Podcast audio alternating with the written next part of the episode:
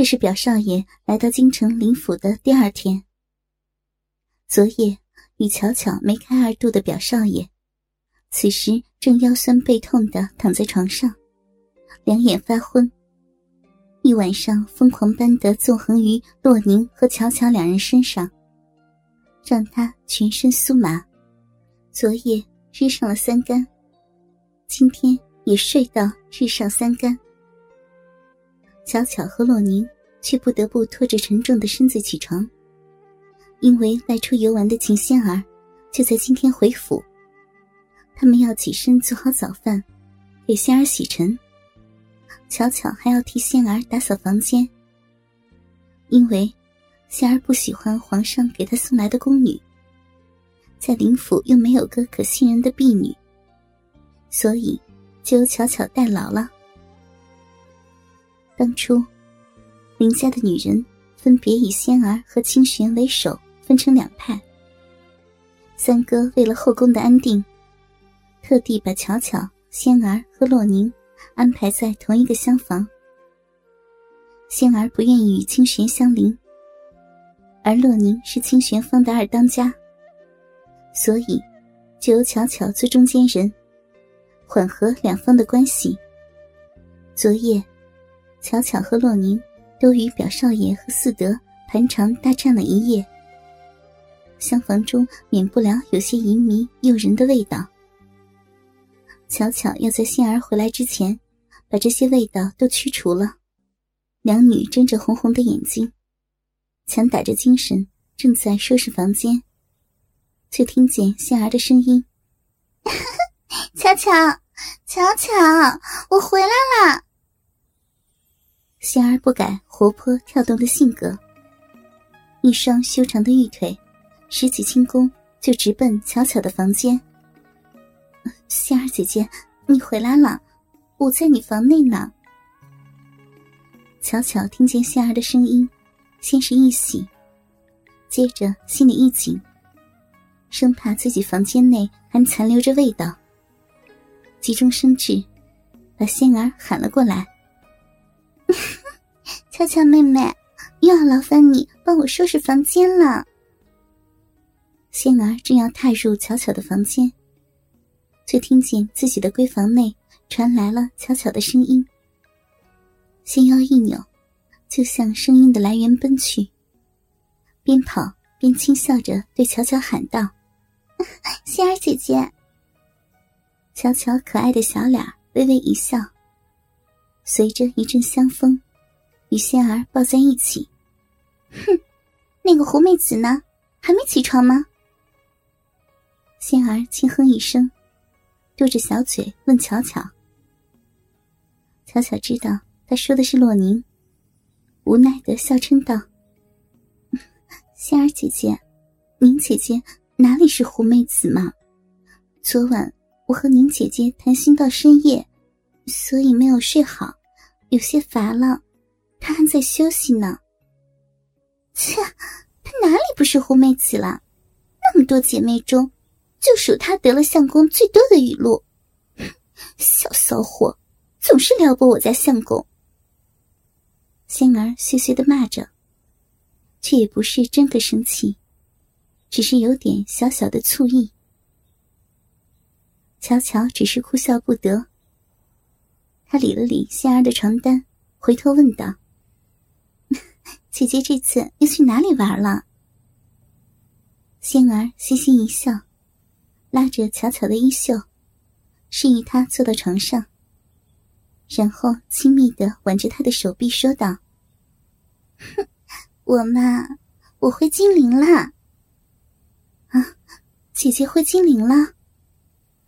巧巧有些惊讶的问道：“对呀，回去看了看如意房，还去了趟萧家和石围县，还有微山湖。”巧巧听着仙儿的描述，思念家乡的情感也慢慢在心里升起。父亲和弟弟的面容越来越清晰，让巧巧无比的想念，恨不能马上回到金陵。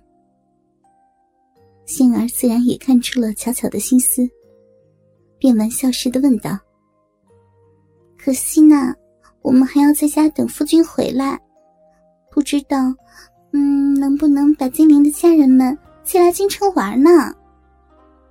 仙儿姐姐，巧巧惊喜的看向仙儿，却见她脸上带着笑颜，不由感动的说不出话来。好妹妹，忘了姐姐是公主啊，不就是接几个人的事儿吗？仙儿得意的笑着。明天我就让父皇把董大叔、青山和萧夫人都接来京城，好不？巧巧可爱的小脸上泛起不可抑制的喜色，抱着仙儿的玉臂问道：“啊，真的吗？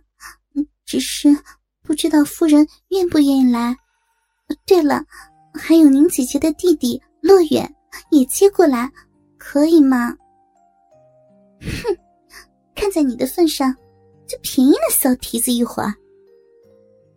仙儿撇撇嘴，巧巧半掩着小嘴笑了笑，心里却活动开了。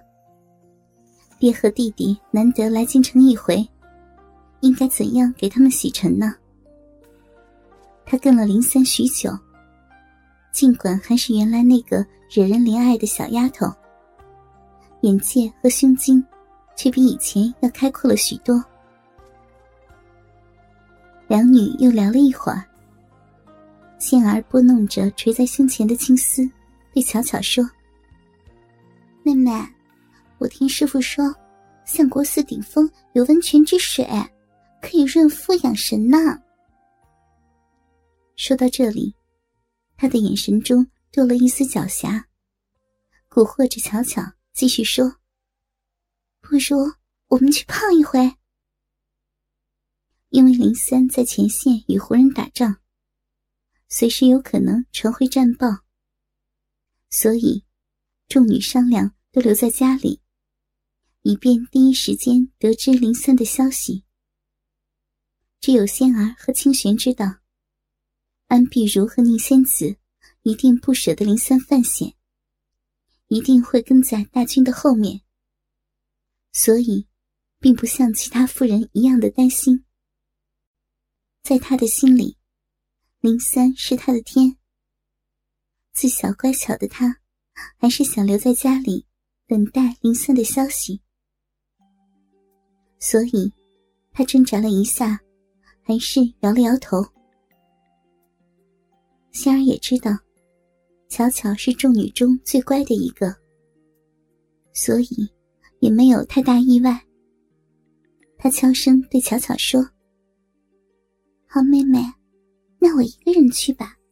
我想到相国寺住几天，也好替夫君祈福。可是府上一有夫君的战报，你要第一时间差人告诉我哟。”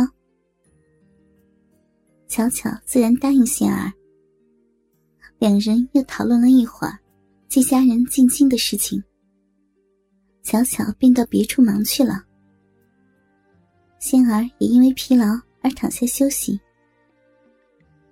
下午，仙儿醒后便急忙进宫，让皇帝把董大叔和萧夫人等人接进京。能够再睹萧夫人的面容，皇帝当然不会反对。马上便下旨让人去了金陵。仙儿又陪父皇说了会儿话，便回府准备次日的再出行。哥哥们，倾听网最新地址，请查找 QQ 号二零七七零九零零零七，QQ 名称就是倾听网的最新地址了。